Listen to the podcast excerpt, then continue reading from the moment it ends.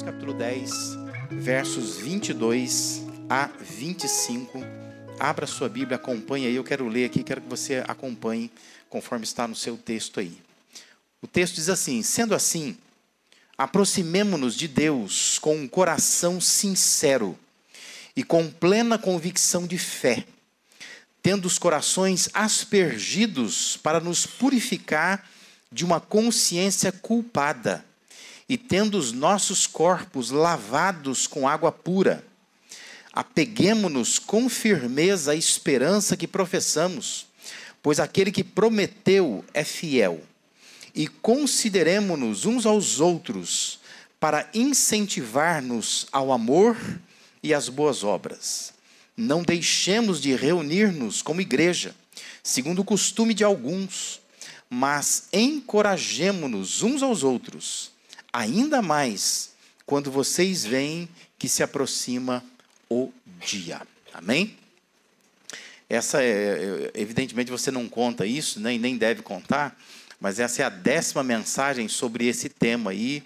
E nós planejamos no início que nós iríamos pensar dez subtemas, tentando pensar no nosso culto ao Senhor e tornar então a igreja melhor na nossa forma de cultuar o Senhor.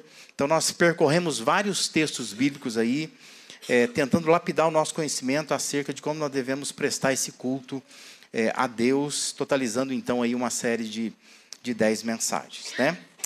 Mas hoje eu queria pensar nesse tema, né? onde o culto deve nos levar. Onde que ele nos leva? Sabe que na vida tem lugares que a gente vai para buscar coisas que nós precisamos. E na vida tem lugares que a gente vai para levar alguma coisa que alguém precisa. Por exemplo, se você vai ao cinema, você vai buscar entretenimento. Então você quer ir lá, que você está buscando isso. Você precisa disso. Então você vai lá relaxar, ver um filme no cinema. Se você vai ao supermercado, você vai buscar alimento. Às vezes material de limpeza. É o que você está precisando para sua casa. Então você vai lá, no supermercado, você traz alguma coisa para sua casa também, né? Às vezes você vai num shopping buscar uma roupa que você deseja.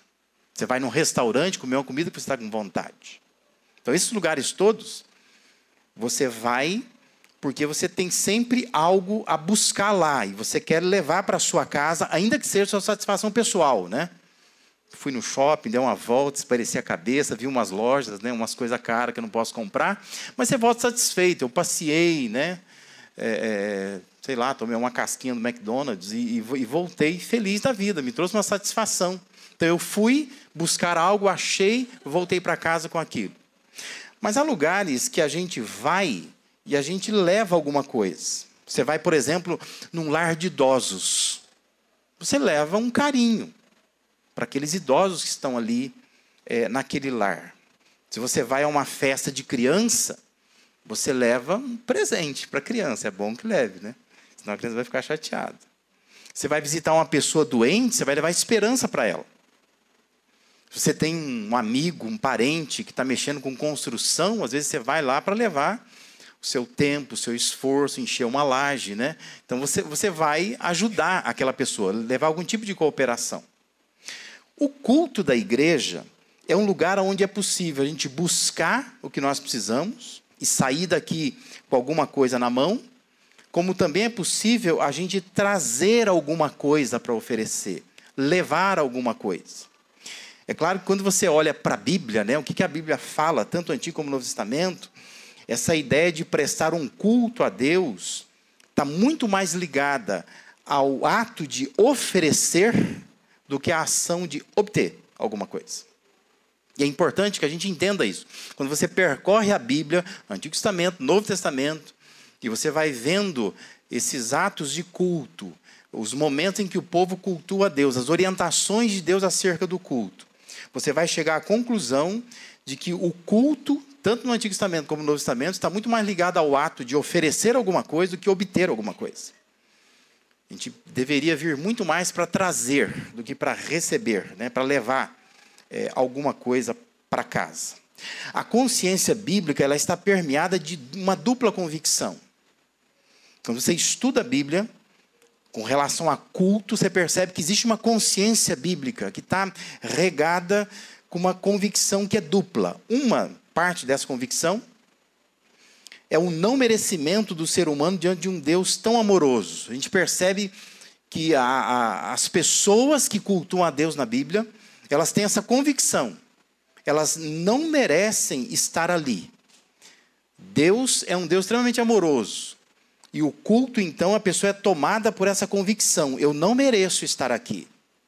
E uma outra parte da convicção, uma outra convicção, é a necessidade de voltar-se para Deus e prestar um culto a Ele para expressar gratidão. Já que eu não mereço, eu agradeço. Então, a consciência bíblica é permeada disso. Culto bíblico, ele sempre tem essas duas convicções. As pessoas estão diante de Deus pensando, eu, eu não mereço estar aqui. Deus é, é, muito grande, muito poderoso, muito amoroso, muito gracioso. E só por isso eu estou aqui, mas eu sei que eu não mereço.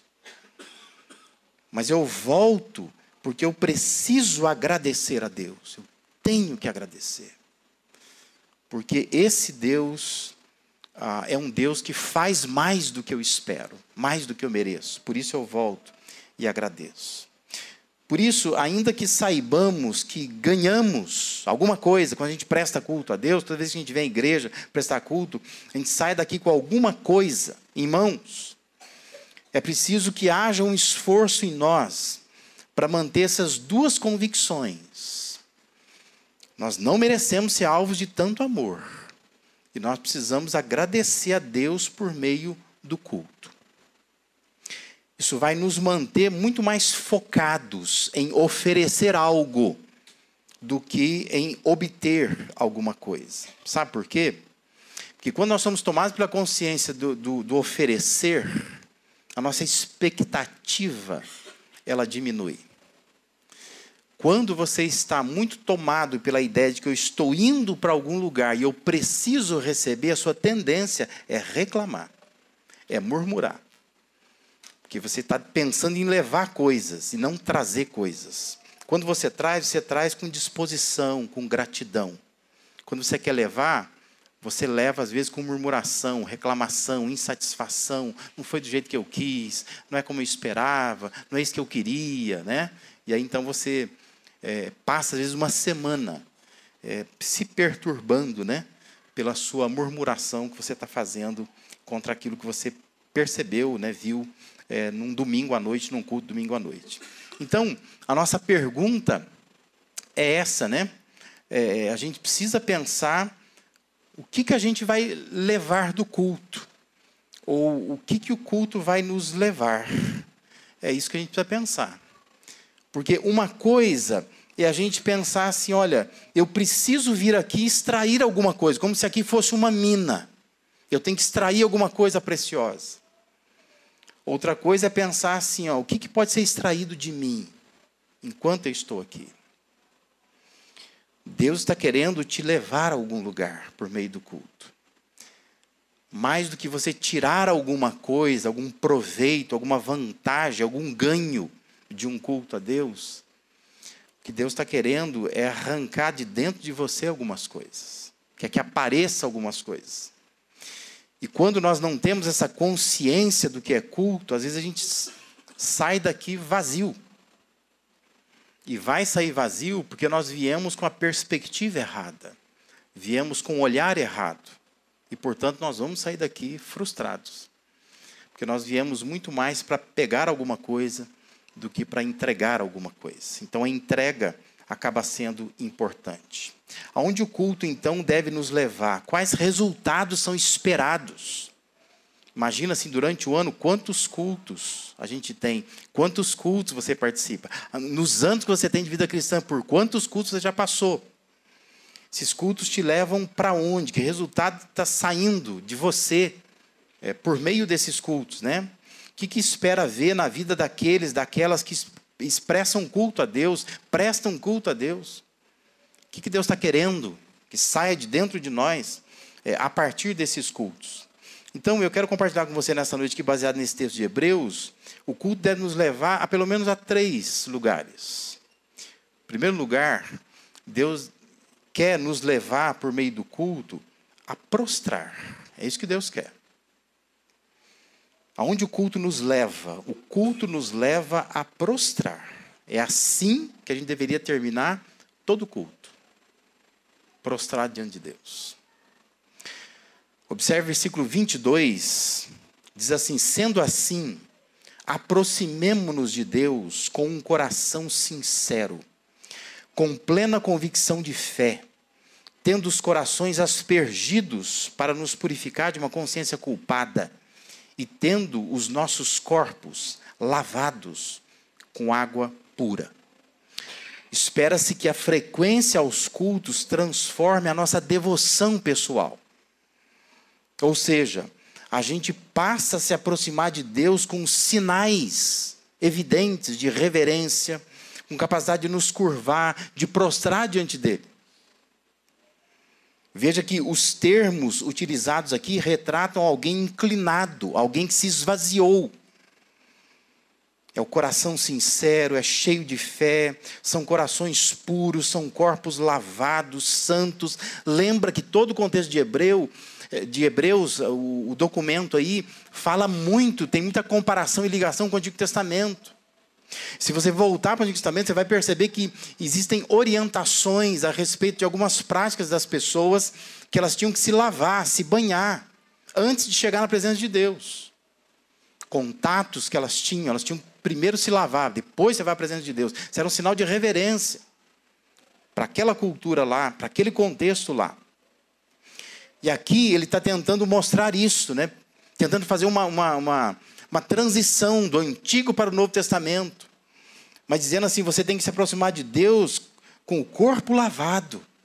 É o respeito, a reverência por Deus. É prostração, é ser santo. E por que, que nós devemos nos apresentar assim diante de Deus? Por causa da compreensão que está expressa nos versículos anteriores. Olha lá, versículo 19, 21 diz assim: Portanto, irmãos, temos plena confiança para entrar no Santo dos Santos pelo sangue de Jesus, por um novo e vivo caminho que ele nos abriu por meio do véu, isto é, do seu corpo. Temos, pois, um grande sacerdote sobre a casa de Deus. Você sabe que o Santo dos Santos é, é, era o lugar sagrado. Quem entrava lá no Antigo Testamento é somente sacerdote. Mas agora ele está dizendo assim: olha, nós temos uma confiança para entrar nesse Santo do Santo. Todo mundo pode entrar lá. Entrar na presença de Deus. Por quê? Porque tem um novo, um vivo caminho que Jesus nos abriu pelo corpo dele. Quando ele ofereceu o corpo dele na cruz, ele abriu esse caminho para nós. Então a gente pode chegar até ele. Você percebe? Aí ele diz assim: aproximemo-nos então de Deus com um coração sincero. Ou seja, você consegue entender que não foi você que abriu o caminho? Que não é nada que você tenha feito, é tudo que Jesus fez. E agora então você pode entrar onde nunca ninguém podia entrar, que é o Santo dos Santos. Ele está dizendo assim: então, quando você entrar lá, você precisa se curvar, você precisa se prostrar, você precisa ter um coração quebrantado. O culto deve nos levar a isto, a uma mudança de posição. Esta posição, não esta posição. E eu acho curiosíssimo. Quando você percorre a internet, você começa a ver cultos de algumas igrejas, há uma tendência das pessoas em ficarem assim diante de Deus, né? E Deus está dizendo, não é assim que é a posição que eu quero. A posição é assim. Abaixa a cabeça, né? Que nós estamos num tempo que as pessoas estão levantando a cabeça para Deus. Deus está dizendo: não, na minha presença você abaixa a cabeça. É prostrar, é o coração sincero, é a convicção de fé, é o coração aspergido, purificado do pecado. Essa posição de prostração, o culto deve nos levar a essa mudança de posição, deve nos levar a prostrar diante de Deus. Isso nos lembra uma história que Jesus contou, que está registrada em Lucas 18, versículo de 9 a 14. Lá vai dizer assim: que há alguns para alguns que confiavam em sua própria justiça e desprezavam os outros, Jesus contou esta parábola. Né? Lucas está dizendo isso. Que para aqueles que confiavam em si mesmos, Jesus contou uma história. E a história é: dois homens subiram ao templo para orar. Um era fariseu e o outro publicano. O fariseu, presta atenção, diz assim: o fariseu, a história de Jesus contando, né? O fariseu em pé, ó a posição. O fariseu em pé orava no íntimo: Deus, eu te agradeço porque não sou como os outros homens. Percebe? Ele não está prostrado, ele está com o olho aberto, olhando para os outros homens, de pé. Ele diz assim: que esses outros homens são ladrões, corruptos, adúlteros. Aí ele fala assim: nem mesmo como este publicano. São dois homens. Ele não está prostrado diante de Deus, ele está de pé, ele está olhando para todo mundo, dizendo para Deus: Deus, ó, te dou graça porque eu não sou que nem ninguém daqui. Esse publicano aqui, então, eu não sou como ele. E a história prossegue, diz assim: jejuo duas vezes por semana, dou o dízimo de tudo quanto ganho. Aí, a história de Jesus diz assim: mas o publicano ficou à distância. Ele nem ousava olhar para o céu. Percebe a, a posição? Ele não olha para cima, ele olha para baixo, prostrado. Ele não ousa olhar para o céu, mas batendo no peito dizia: Deus tem misericórdia de mim. Ele não está olhando para ninguém. Não está dizendo assim, ah, ainda bem que eu não sou como esse fariseu. Não, ele está dizendo assim: Deus tem misericórdia de mim. Ele está com os olhos para o chão, olhando para si. Por que, que ele está pedindo isso? Ele está dizendo, porque eu sou um pecador. Aí Jesus fala assim: Eu lhes digo que este homem, e não outro, foi para casa justificado diante de Deus. Porque quem se exalta será humilhado, quem se humilha será exaltado. Amém? Aonde o culto deve nos levar? A isto. A gente se prostrar diante de Deus. O culto deve nos levar a uma posição diferente. Não de, de arrogância, mas de humildade. Nos prostrando sempre, mudando a forma de pensar a vida. Não olhando para os outros, mas para nós mesmos. Às vezes você vai embora olhando para todo mundo, mesmo para você. Mas o culto deve nos levar a isso, a manter em mente que nós não merecemos o tanto que Deus já fez por nós. O culto tem que nos levar a sermos como o publicano, não como o fariseu. Não sai com a cabeça erguida, não, a gente sai para baixo mesmo. Existe uma teologia toda formada hoje em torno disso, né? Sai com a cabeça erguida. Deus está dizendo, não, sai com a cabeça para baixo. Não é para sair cabeça erguida, não. Que cabeça erguida é você confiar em você mesmo, é você ser arrogante. Cabeça para baixo, você diz assim: Eu não sou nada, eu confio em Deus, eu não mereço estar aqui. O culto tem que te levar a prostrar. E se você não prostrar, vai chegar uma hora que Deus vai quebrar tuas pernas, até você se prostrar. Porque Deus quer que a gente saia do culto prostrado. Prostrado. Coração sincero, cheio de fé, nada de arrogância, mas se humilhando na presença dele. É aí que o culto deve nos levar. É, é para esse fim que nós cultuamos a Deus. Que a gente vem, contempla esse Deus maravilhoso. Quando a gente vê quem Deus é, a gente baixa a cabeça, prostrado diante dele. Segundo lugar, o culto deve nos levar a persistir. Versículo 23 orienta apeguemo-nos com firmeza à esperança que professamos, pois aquele que prometeu é fiel. Algumas versões traduziram: guardemos firme a confissão da esperança, sem vacilar. Porque quem prometeu, quem fez a promessa é fiel. Algumas é, é, traduções nos fazem pensar que nós não podemos perder aquilo que está em nós, né? Uma hora eu tive fé, uma hora eu tive esperança. Eu não posso perder isso, eu tenho que saber guardar isso. E, e, a razão disso não é porque eu sou capaz, é porque eu confio num Deus que Ele prometeu e Ele é fiel. Ele vai cumprir as suas promessas. Perseverança, persistência é o que o culto deve provocar em nós. A gente tem que sair do culto pensando, eu vou persistir. Né? Sabe aquela sensação que você sai do culto e diz assim: é isso aí, eu não vou desistir. Eu vou continuar guardando firme a confissão que eu professei. O culto tem essa função. O culto tem que nos levar à persistência, a uma fé mais firmada nas promessas de Deus. É aí que o culto quer nos conduzir. Sai com mais fé. Não é difícil a gente constatar que quanto mais a pessoa frequenta o culto, mais firme ela é. Não é difícil. Se você tirar um tempo para observar e começar a lembrar de pessoas que você conhece, você sabe disso, você vai chegar à mesma conclusão. Pessoas que frequentam o culto, elas são muito mais firmes, elas são melhores preparadas para enfrentar as vicissitudes da vida, não é? Geralmente, quem está apanhando da vida é gente que vem pouco no culto.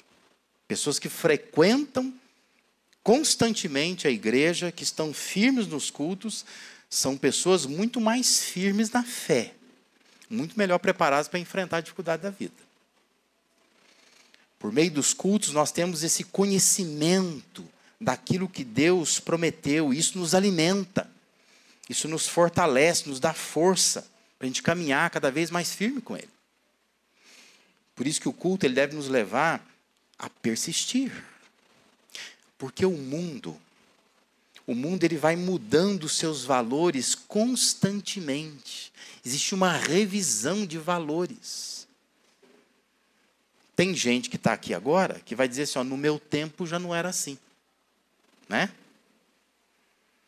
E tem gente que está aqui agora que daqui a alguns anos vai dizer assim: ó, no meu tempo não era assim. Porque o mundo está sempre revisando seus valores. Não é assim? Quando eu comecei o ministério como pastor, há 28, 29 anos atrás, era inconcebível pensar que eu poderia estar no púlpito com uma camisa assim, ainda com a, a manga enrolada assim. Imagina. Eu tenho fotos em casa, eu de terno, porque era necessário, para aquele tempo, que o pastor usasse terno. As coisas vão. Elas vão mudando, né? Elas vão. Os valores vão sendo revisados. Né? Isso várias coisas, né? Em vários setores da, da, da, da vida, da economia. É, é assim que funciona. Agora, Deus nos chama à resistência. Deus nos chama a persistir. Tem coisas que nós não podemos abrir mão. E o culto nos ajuda nisso. Lá atrás, não sei se tem alguém aqui daquela época, né? Mas todo homem usava chapéu. Não é? Então, assim, todo homem usava chapéu. Hoje em dia, que homem usa chapéu? Né? Eu queria até que fosse essa época de usar chapéu, porque eu estou ficando meio careca. E seria legal se pudesse usar chapéu. Se eu pudesse pregar de chapéu, né? seria uma coisa bacana, porque. Mas eu estaria na cultura presente, no valor presente. Então tem coisa assim que pode mudar, não tem, não há problema.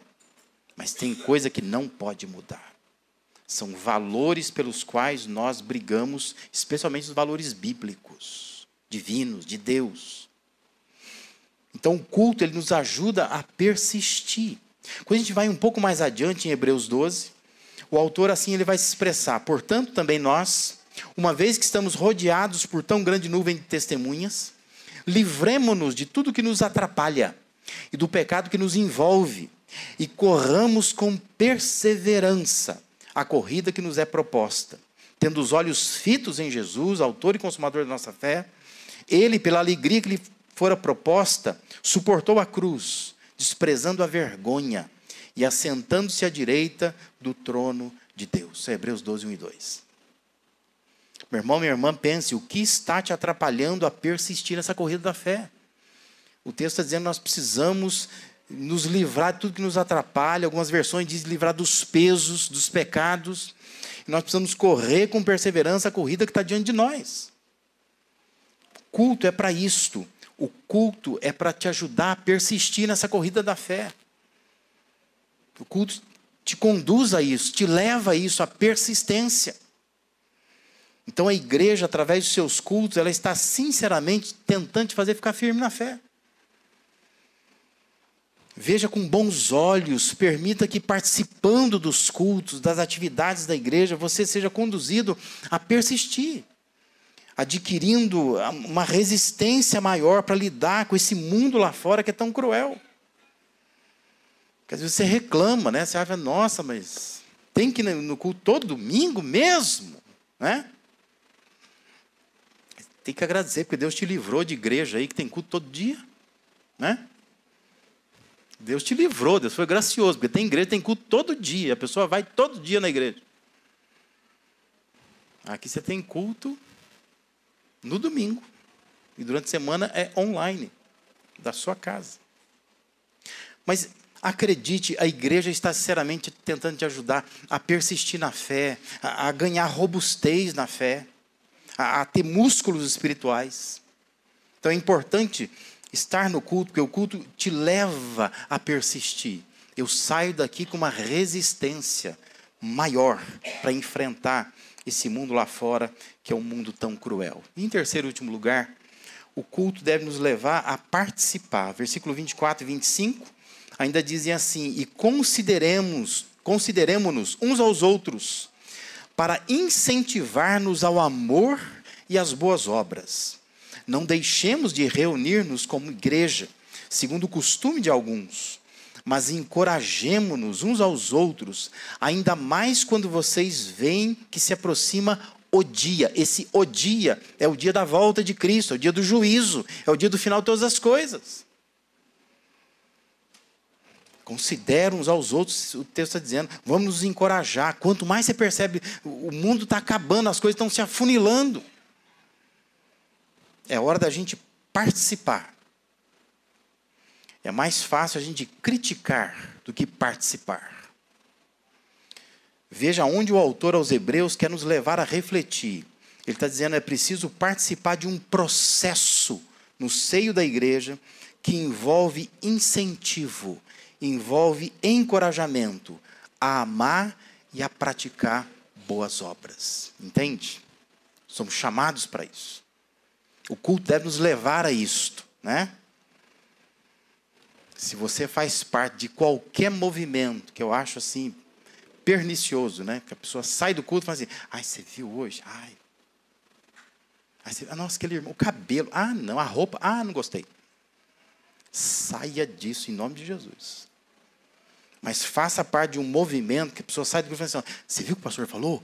Vai ter um negócio bacana que vai acontecer? Vamos participar? Você vem?" Vou te ligar, passa na sua casa, vem com você. Entendeu? O culto nos leva a isso, a participar. É um processo que Deus quer fazer no seio da igreja que envolve incentivo, encorajamento. Eu quero estimular as pessoas e não desanimar as pessoas. E nós participamos disso. O culto deve nos conduzir a esse desejo de sempre reunir por entender o valor da congregação, o poder do ajuntamento. É bom estarmos juntos. Então, nós queremos participar. E o culto nos leva a isso, né? Aquela sensação, mas só domingo que vem vai ter de novo? Ah, que pena, né? Sai tão instigado, tão estimulado, mas só domingo que vem vai ter? Só domingo que vem. Mas a gente vai poder encontrar durante a semana online, a gente vai poder participar de uma escola bíblica. Aliás, sexta-feira vai ter um encontro, não é? Para a gente saber da vida profissional, vai ter comida para comer, olha que coisa gostosa, né? Então, assim, a gente pode vir na sexta-feira, tirar um tempo, a gente pode se encontrar, então a gente sai daqui estimulando um ao outro. Você vem, você vem, vamos participar. O culto deve nos levar a participar. É nesse ato do culto que nós demonstramos consideração uns pelos outros. E nós incentivamos ações de amor obras de bondade e de cuidado. Nesses momentos que nós estamos aqui. O culto deve nos levar, então, a participar desse processo de inflamação saudável, de estímulo, de incentivo, de encorajamento, de contaminação positiva. Por isso, meu irmão, minha irmã, fuja de qualquer tipo de contaminação negativa. Mas tenta estar sempre envolvido com uma inflamação positiva. Aquela ligação durante a semana, aquela mensagem. Você vai ao culto, você vem. Vão participar? Tem um encontro, você vai. Estímulo, encorajamento. Isso é consideração uns pelos outros. A gente estimula o amor, a gente encoraja, a gente sabe que não, nós não podemos deixar de nos congregar, isso nos fortalece. Então nós estamos deixando que o culto nos leve a participar cada vez mais. Queremos participar. Onde você está permitindo que o culto te conduza? Onde? Onde é que o culto está te levando? Há aí um coração que está sendo quebrantado. O culto está te levando a isso? a se inclinar diante de Deus, dizer: Deus, eu não mereci estar aqui, mas eu estou quebrantado na tua presença. O culto está te levando a persistir. Tem músculos espirituais aí sendo fortalecidos. Saindo do culto, ganhando força, persistindo cada vez mais, mantendo a confissão da fé está permitindo que o culto te conduza a participar.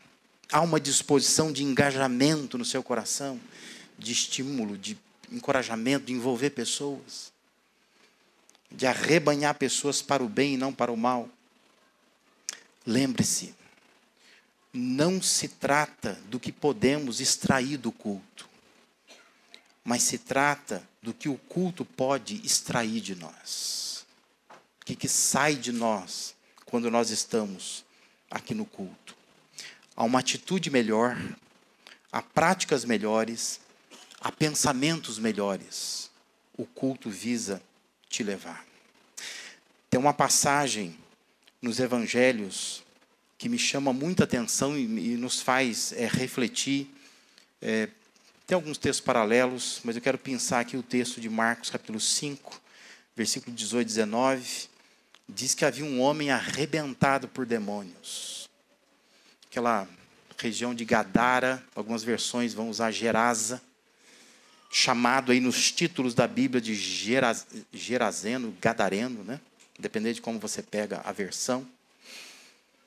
Mas diz que esse homem, ele comia crânios no cemitério, vivia dentro do cemitério, tomado por uma legião de demônios. E Jesus consegue então ir lá e libertar esse homem. E o que está aí na tela é uma parte final da história desse homem. Diz que quando Jesus estava entrando no barco, saindo ali daquela região, esse homem que estivera endemoniado suplicava-lhe que o deixasse ir com ele. Jesus não permitiu, mas disse: olha que interessante. Jesus disse assim: vá para casa, vá para sua família e anuncie-lhes o quanto o Senhor fez por você, como ele teve misericórdia de você. Acho uma passagem realmente curiosa, porque a gente vai lendo e vai dizer, ah, agora ele vai entrar no barco e vai embora com Jesus. Jesus fala, não.